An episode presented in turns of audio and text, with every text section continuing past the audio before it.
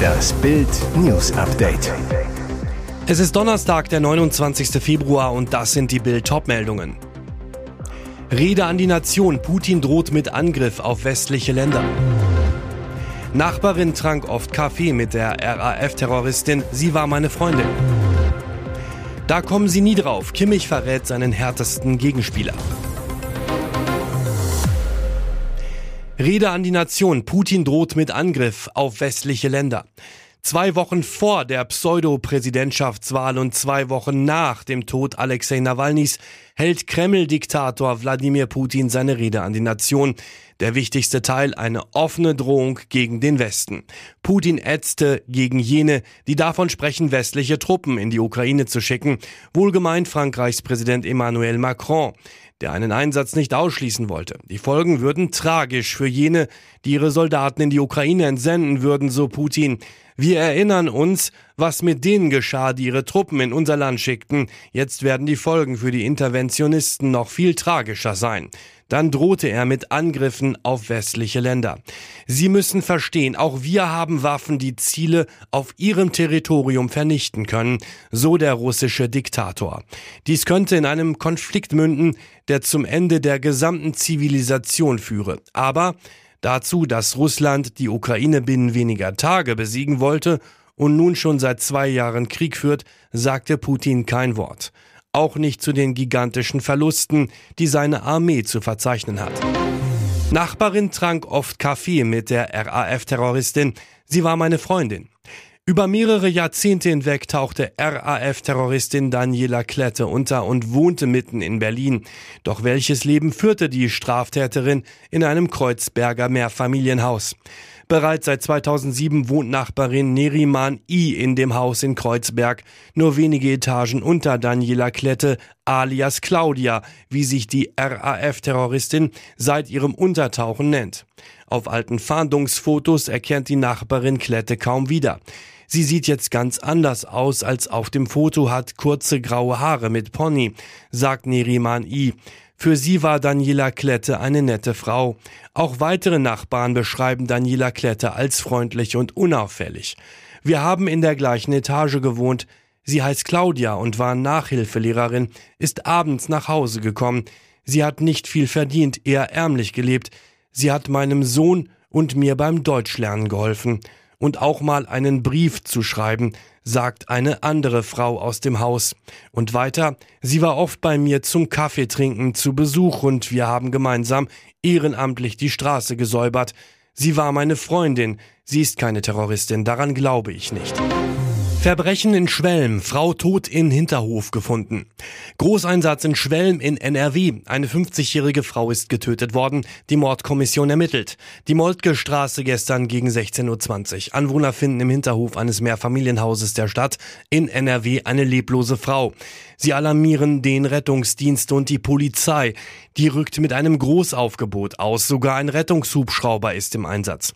Die Kräfte versuchen, die Frau wiederzubeleben. Vergeblich. Die 50-jährige stirbt noch vor Ort. Nach Bildinformationen hatte die Frau mehrere Stichverletzungen. Die Moltke Straße wird abgeriegelt, Fahndungsmaßnahmen werden eingeleitet. Sogar ein Polizeihund ist im Einsatz, sucht nach einer möglichen Tatwaffe. Aufgrund der Gesamtumstände gehen Staatsanwaltschaft und Polizei von einem Tötungsdelikt aus, heißt es in einer Pressemitteilung. Eine Mordkommission nahm die Ermittlungen auf, diese dauern weiter an. Da kommen sie nie drauf. Kimmich verrät seinen härtesten Gegenspieler. Joshua Kimmich stand in seiner Karriere bei über 500 Profipartien auf dem Rasen, hat mehrfach gegen Superstars wie Lionel Messi, Cristiano Ronaldo oder Kylian Mbappé gespielt. Doch laut Kimmich war ein anderer Spieler sein härtester Gegenspieler. Denn der DFB hat ein Video von einer Schnellfragerunde mit Kimmich auf den sozialen Kanälen der Nationalmannschaft veröffentlicht. Dabei wird er zum Abschluss gefragt, wer der härteste Gegenspieler seiner Karriere war. Die Antwort des Bayern-Stars kommt völlig aus dem Nichts, dürfte viele überraschen, denn Kimmich nennt Alvaro Morata. Schaut dabei ernst in die Kamera. Der spanische Stürmer geht aktuell für Atletico Madrid auf Torejagd. Er zielte in der laufenden Saison 19 Tore in 35 Pflichtspielen und legte drei weitere Treffer auf.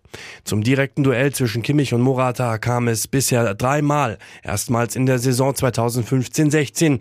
Damals spielte Kimmich mit den Bayern im Achtelfinale der Champions League gegen Morata und seinen damaligen Club Juventus Turin. Sowohl beim Hinspiel in Italien als auch beim Rückspiel in der Allianz Arena legte der Stürmer je einen Treffer auf. Und jetzt weitere wichtige Meldungen des Tages vom Bild Newsdesk. Wegen geplanter Werkserweiterung Aktivisten besetzen Waldstück bei Tesla-Werk in Grünheide. Etwa 80 Aktivisten der Initiative Tesla Stoppen haben ein Waldstück nahe der Autofabrik des Unternehmens in Grünheide besetzt, um gegen die geplante Werkserweiterung zu protestieren. Sie wollen damit auch das Votum der Bürger von Grünheide unterstützen, die in einer Einwohnerbefragung gegen den entsprechenden Bebauungsplan stimmten, wie die Initiative am Donnerstag mitteilte. Auf dem etwa 120 Hektar großen Waldstück, das für die Erweiterung des Geländes gerodet werden soll, errichtete die Gruppe Baumhäuser. Die Besetzung nahe dem Bahnhof Fangschleuse sei für unbestimmte Zeit geplant, hieß es von den Umweltaktivisten. Uns geht es vor allem um das Trinkwasserschutzgebiet, sagte Aktivistin Caro Weber der deutschen Presseagentur. Die Initiative vertraue nicht darauf, dass die Politik dem Willen der Einwohner folgen werde, da schon das bestehende Werk mit Sondergenehmigungen gebaut worden sei. Ein Teil des Tesla-Geländes liegt im Trinkwasserschutzgebiet. Tesla hatte sein Werk auch über vorzeitige Zulassungen errichtet. Das Unternehmen war mit den Erweiterungsplänen für die Autofabrik bei den Bürgern in Grünheide mehrheitlich auf Ablehnung gestoßen. Knapp zwei Drittel hatten vergangene Woche gegen die Pläne gestimmt. Das Votum ist rechtlich nicht bindend. Die Gemeindevertretung muss einem Bebauungsplan noch zustimmen. Der E-Autobauer will neben dem 300 Hektar großen bestehenden Werksgelände einen Güterbahnhof, Lagerhallen und einen Betriebskindergarten errichten. Dafür sollen mehr als 100 Hektar Wald gerodet werden. Unter anderem Naturschützer und Bürgerinitiativen sind gegen die Erweiterung. Kind lief im Dunkeln auf die Landstraße, dreijähriges Mädchen von zwei Autos totgefahren. Schreckliches Unfalldrama in Hessen. Ein dreijähriges Mädchen ist am Mittwochabend von zwei Autos angefahren worden und ums Leben gekommen. Wie die Polizei am Donnerstag mitteilte, starb es nahe Lampertheim noch an der Unfallstelle. Laut den Ermittlern kam das Mädchen aus einer Unterbringungseinrichtung für Familien aus der Ukraine. Sie gehört zu einer ukrainischen Familie, sagte ein Sprecher der Polizei am Donnerstagmorgen zu Bild. Von dort aus ist sie offenbar auf die Straße gelaufen und wurde von dem Auto einer 59-Jährigen angefahren. Durch den Aufprall wurde sie offenbar auf die Gegenfahrbahn geschleudert. Dort erfasste laut Polizei das Auto einer 27-jährigen Fahrerin das Kind. Die Rettungskräfte versuchten noch die Dreijährige zu reanimieren, doch die Verletzungen waren zu schwer. Seelsorger kümmerten sich um die Beteiligten des Unfalls. Die Staatsanwaltschaft habe einen Sachverständigen herangezogen, um den Unfallhergang zu klären, heißt es von der Polizei. Der Rettungsdienst versorgte die übrigen Beteiligten demnach an der Unfallstelle. Hier ist das Bild News Update. Und das ist heute auch noch hörenswert. Deutsches Kriegsschiff schießt auf US-Drohne. Blamage für unsere Marine im Roten Meer. Unfassbare Panne bei der deutschen Marine vor der Küste des Jemen. Am Montagabend spielte sich nach Insider-Aussagen und Angaben der Bundeswehr ein Drama rund um die Fregatte Hessen ab, die aktuell im gefährlichen Einsatz im Roten Meer ist. Der Vorfall steht sinnbildlich für den in Teilen desolaten Zustand der deutschen Armee unter Verteidigungsminister Boris Pistorius. Die Radarsysteme des deutschen Kriegsschiffs erkannten eine über ihr kreisende Drohne fälschlicherweise als feindlich. Die Hessen feuerte daraufhin zwei Raketen auf sie ab. Doch in Wirklichkeit handelte es sich bei dem unbemannten Fluggerät um eine US-amerikanische Drohne vom Typ MQ-9 Reaper. 20 Meter Spannweite, 30 Millionen Euro teuer. Glück im Unglück für die Amerikaner. Beide deutsche Abfangerraketen vom Typ SM-2 erreichten ihr Ziel aus technischen Gründen nicht, sondern stürzten unverrichteter Dinge ins Meer.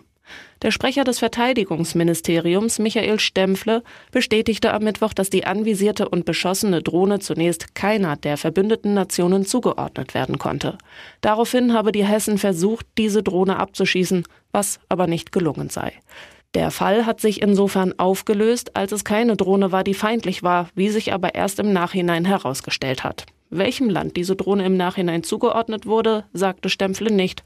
Militärinsider Thomas Wiegold enthüllte jedoch die Herkunft und den Typ der Drohne. Teilsieg für Ex-Präsidenten. Oberstes Gericht prüft Immunität von Trump.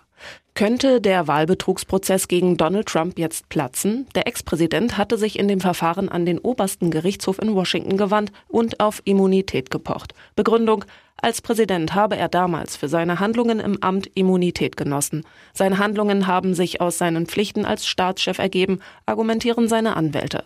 Jetzt will das höchste US-Gericht diese Berufung im April prüfen. Sollten die Richter Trump recht geben, könnte der Staatsanwalt Jack Smith seine Anklage in den Papierkorb werfen. Damit wäre dann wohl auch der Versuch gescheitert, Trump von der Wahlliste zu streichen und noch vor der US-Wahl im November zu stoppen. So oder so wird das Verfahren den Beginn eines Prozesses gegen Trump weit nach hinten hinaus verzögern, gegebenenfalls bis nach den Wahlen.